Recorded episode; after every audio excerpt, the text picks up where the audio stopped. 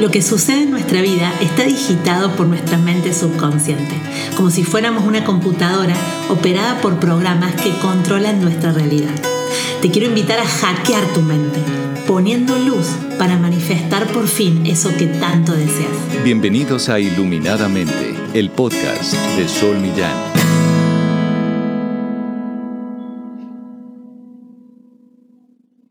Buenas. Estamos en un nuevo episodio de Iluminadamente y cada vez avanzamos más en este camino tan profundo que es la mente humana.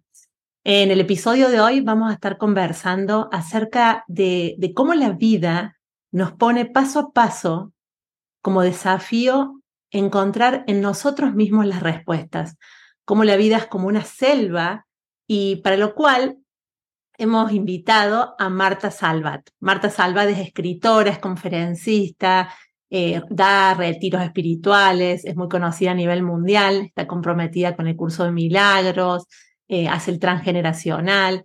Vamos a estar hablando de uno de sus libros que es El Manual de Supervivencia, que es su primer libro. ¿Cómo estás, Marta? Encantadísima de estar aquí y agradecidísima. Gracias, Sol. Bueno, Marta, a ver, para que nos todos los que nos están escuchando sepan un poco más. ¿Qué es la selva para vos? ¿Qué, es la selva en este libro para vos? La selva es nuestra vida diaria, que la hemos convertido en una selva en lugar de disfrutar de ella.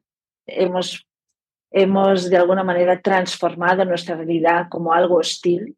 Nos defendemos, necesitamos atacar. Sentimos que el exterior de alguna manera nos puede traicionar y de alguna manera estamos compitiendo con el exterior continuamente, literal como si estuviéramos en una selva y no tuviéramos recursos ni ayuda ni nadie, pues de alguna manera nos hemos degradado un poquito así, aunque lo vivimos con dignidad, ¿no? Pero mm, la metáfora de la selva es, hace referencia a nuestro día a día, que nos pensamos que todo va bien, pero en realidad estamos luchando siempre contra corriente. Bien, Marte, vos decís en el libro como que se estrella un avión, se cae este avión y ahí caemos en la selva. En esto de, caer en la selva es como que si estuviéramos dormidos, como que estamos dormidos en la vida y vivimos en la selva como si hubiésemos caído en un avión. Hace referencia a que muchas veces nos sentimos un poco extraterrestres y no sabemos por qué estamos en este planeta pero sobre todo, sobre todo, de una manera un poquito más profunda, hace referencia a esas crisis existenciales que tenemos, que las llamamos las noches oscuras del alma, en las que realmente estamos, nos sentimos desencajados, como qué sentido tiene mi vida, para qué estoy aquí, quién soy yo, hacia dónde voy, para qué he tenido que vivir esto. Bueno, esas crisis que una seguro que no nos la ahorramos, todos tenemos que pasar una noche oscura del alma en nuestra vida. A veces pasamos dos, a veces pasamos tres. Todo va a depender de si nos hemos enterado bien del mensajito de la primera, pero hace referencia a esto, ¿no? Cuando aterrizamos y nos damos cuenta por primera vez de nuestra realidad, porque tenemos tendencia también a adornar nuestra realidad, a mentir nuestra realidad, a hacer ver de que la realidad es más guay, más, más, más más Disneylandia, por decirlo así, que lo que realmente es. De alguna manera hemos podido sobrevivir a nuestras situaciones diarias porque no hemos podido supervivir de ellas. Supervivimos de las situaciones cuando estamos dispuestos a aprender de ellas, pero no, mientras no aprendemos de ellas, las sobrevivimos. Y si sobrevivimos a algo, pues significa que vamos a cargar con ello hasta que aprendamos. Bien. Y mm, en esto que vos decís mucho, que como que repetimos las materias, porque evidentemente hubo algo que no aprendimos. Eh, ¿De qué manera eh, darnos cuenta eh, cómo no repetir constantemente lo mismo? Primero de todo, tengo que ser consciente que lo que estoy viviendo me hace sentir mal y tengo que preguntarme, ¿para qué estoy viviendo esto? ¿Para qué he proyectado una situación que me hace sentir mal? Y tengo que reconocer que esto viene de mi interior, de mi mente subconsciente. Si no pido eh, la moraleja, si no pido el aprendizaje de esa situación, es que no tengo más remedio que repetir la situación. Es que, es que funciona así las leyes universales. O aprendes o repites. Esto ya nos sucedía en la escuela. O aprendíamos de una materia o la repetíamos. Pues aquí la vida es lo mismo. O aprendes de esta situación o la repites para que te enteres de que debemos dar lo mejor de nosotros en una situación, de que debemos dar y ayudar a los demás, de que tenemos que desarrollarnos y, descubrir realmente quiénes somos a través de una situación y si no, pues repetimos y no pasa nada. Pero mientras repetimos, sufrimos. Y sí. Tengo una pregunta, Marta. ¿Y cómo se cierran los ciclos que estuve leyendo ahí en el libro? los ciclos se cierran primeramente, el, el cómo no es tan importante, sino es el para qué. ¿Para qué debo cerrar un ciclo? Debo cerrar un ciclo para no repetirlo. Debo cerrar un ciclo porque es un mensaje que le digo a mi mente subconsciente. Ya, ya entendí el mensaje, ya lo he entendido, ya aprendí la lección. Entonces, agradezco esta lección, aunque no me haya gustado. Igual que en la escuela, esta materia no me gusta, pero ya he aprendido de ella, ya he superado el examen. Entonces, la agradezco, la bendigo y entiendo que esa materia me ha llevado a una pequeña evolución. Entonces, de esta manera estoy en paz con lo vivido y estoy dispuesta a vivir una nueva materia sin miedo, sin carga y sin culpa de lo que he vivido. O sea, el cerrar ciclo me garantiza el que se termina una materia y ya no la tengo que repetir. Pero si no cierro el ciclo, es que fijo que la repito y además con salsa, con patatas, con picante, con indigestión, o sea, con todas las, las eh, coordenadas para que me quede claro que ahora sí o aprendo o, me muero en el intento.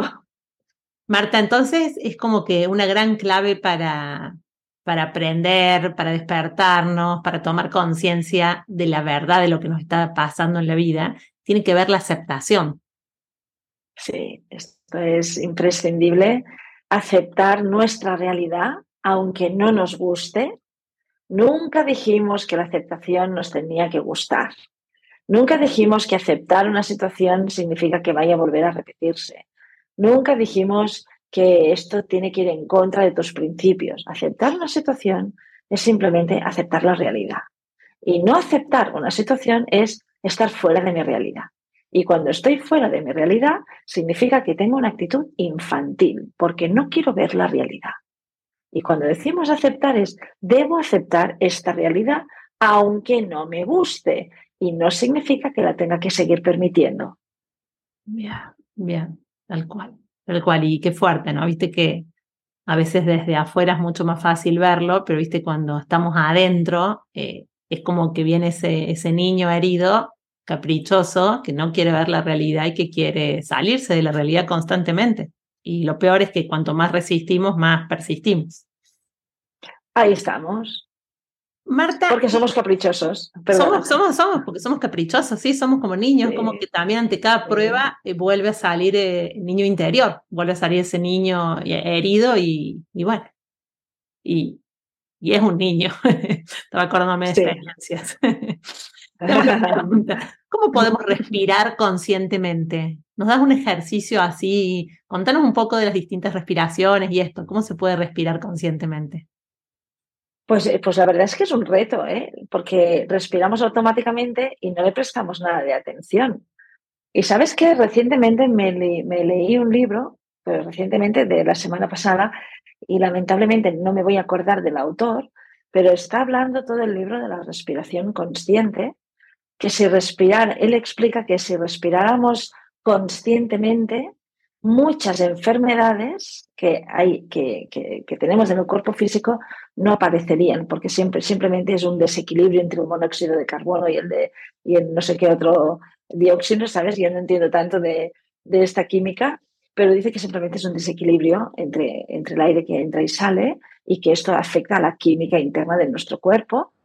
O sea que el tema de la respiración pues es toda una maestría. Pero claro, la que propongo en el, en el libro, por ejemplo, es parar, pararte, pararte, o sea, que uno diga, venga, me paro un minuto, que un minuto probablemente lo tenemos al día, porque honestamente, quizás pasamos más de un minuto mirando redes sociales. A lo mejor estamos más de un minuto sin hacer nada y perdiendo el tiempo. Pues venga, párate un minuto y simplemente observa tu respiración. Observa el aire que entra por la nariz y cómo sale. ¿Por qué es importante este minutito? Porque ese minuto en el que estás observando es el único minuto de tu día en el que estás consciente y en el que estás presente. Cuando tenemos una respiración consciente y presente, significa que estamos conectados con el presente. Y cuando no, significa que vamos en piloto automático. Y, entonces, pues de alguna manera no estamos tan presentes, sino quizás estamos más enganchados al futuro, en llegar, en conseguir, en, bueno, en, un poquito de ansiedad, o estamos con la respiración un poquito más eh, más lenta o más densa, pues porque de alguna manera cargamos, cargamos con, con algo que nos pesa del pasado. Entonces, la respiración nos ayuda también a estar conectados o con el futuro, con el pasado o con el presente. Entonces, el mini ejercicio, ya no digo de hiperventilar ni hacer grandes inspiraciones, no, no, no. Simplemente observar el movimiento del pecho, cómo entra y sale. A lo mejor nadie se da cuenta de cuánto se eleva el pecho y cuánto desciende el pecho en una respiración. y uno tiene que saber cuánto se le eleva y cuánto, cuánto desciende, porque es, a fin y cabo, mi respiración. Y no es lo mismo respirar por la mañana que respirar a mediodía, que respirar por la noche o respirar después de una conversación con alguien. O sea, la respiración nos da un montón de información de nuestro estado emocional inclusive. Bien. Marta, y la pregunta última, ya para ir cerrando, eh, ¿cómo hacemos para empezar a meditar si no sabemos meditar? Eh, primero de todo, no tener expectativas, cero presión, cero presión, porque el tema de escuchar únicamente la palabra meditar a uno ya puede tener unos niveles de exigencia importantísimos. Igual que cuando uno dice, voy a hacer yoga y entra a la clase de yoga por primera vez y ve que los demás se ponen la pierna detrás de la cabeza y dices, yo esto no lo voy a conseguir y ya aborta la situación, ¿no? Eh, cada uno va a encontrar su mejor manera de meditar, porque hay tantas tendencias, pero cada uno va a encontrar la que se le va a adecuar más, más a él, inclusive, como decíamos, en un horario en concreto. Eh, pero claro, la mejor manera de meditar es querer, querer encontrar algo en esa meditación, ¿no? Aprender a observar, reconocer quién soy, aprovechar la meditación pues, para pedir respuestas de situaciones que me preocupan. Eh, podemos utilizar ese espacio de quietud y de silencio para entrar en nosotros y descubrir todo lo que está a punto de salir, pero que no le damos espacio porque no estamos en silencio. Entonces el silencio con la meditación, con la respiración consciente, es súper importante para que nuestra mente subconsciente se ponga en contacto con nosotros, con la parte consciente. O sea que la meditación al fin y al cabo es que la mente consciente conecte con la subconsciente o viceversa para sacar una información que necesitamos en este presente. Bien, qué maravilloso. Y súper simple explicado. Qué hermoso. ¿Quieres dejarnos algún mensaje final sobre este maravilloso manual de supervivencia que, que realmente es alucinante cuando leí el libro? Eh, todos los tips, todas las, moralejas, todos los paralelismos. Bueno, pues la, un, cierre de, ciclo en este momento entre nosotras eh, podría ser el compartir de que si hasta ahora hemos vivido de esta manera, no estamos condenados a vivir así a partir de ahora. Es importante usar hasta ahora he vivido esto, o hasta ahora he sido así, hasta ahora me he tratado así o me he comportado así, pero a partir de ahora el intento o la intención es de aprender, de ser más tolerante, de lo que sea.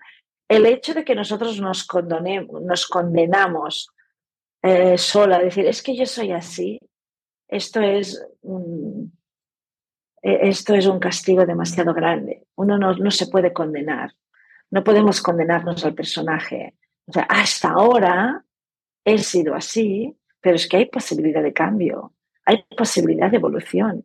No podemos condenarnos a yo soy así o yo he vivido esto y me ha condicionado de esta manera. No, la evolución siempre está a tu alcance.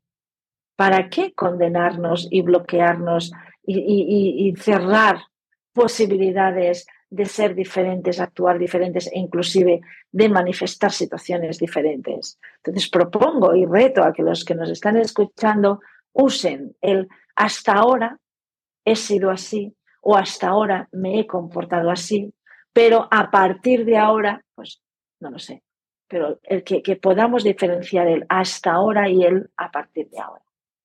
Bien, Marta, y esto tiene que, hoy tiene un sustento científico con el tema de la epigenética. O sea, nosotros no estamos como terminados, estamos en proceso constante de, de, de, reinventarnos, de rehacernos y tenemos tanta, tanto poder como poder afectar incluso nuestros genes. Por eso me parece maravilloso decir hasta ahora, hasta ahora esto. Aunque parezca muy, muy difícil, viste que hay personas que dicen, pero nunca, no, nunca salí de ahí. Bueno, hasta ahora. Quizás venga de repente. Hasta ahora. Claro. Claro, pero es que el hasta ahora me da muchas posibilidades. Sí. O sea, me da posibilidades de salida. Pero si me condena en el yo soy o esto fue así y punto, no, no tengo ya ninguna posibilidad.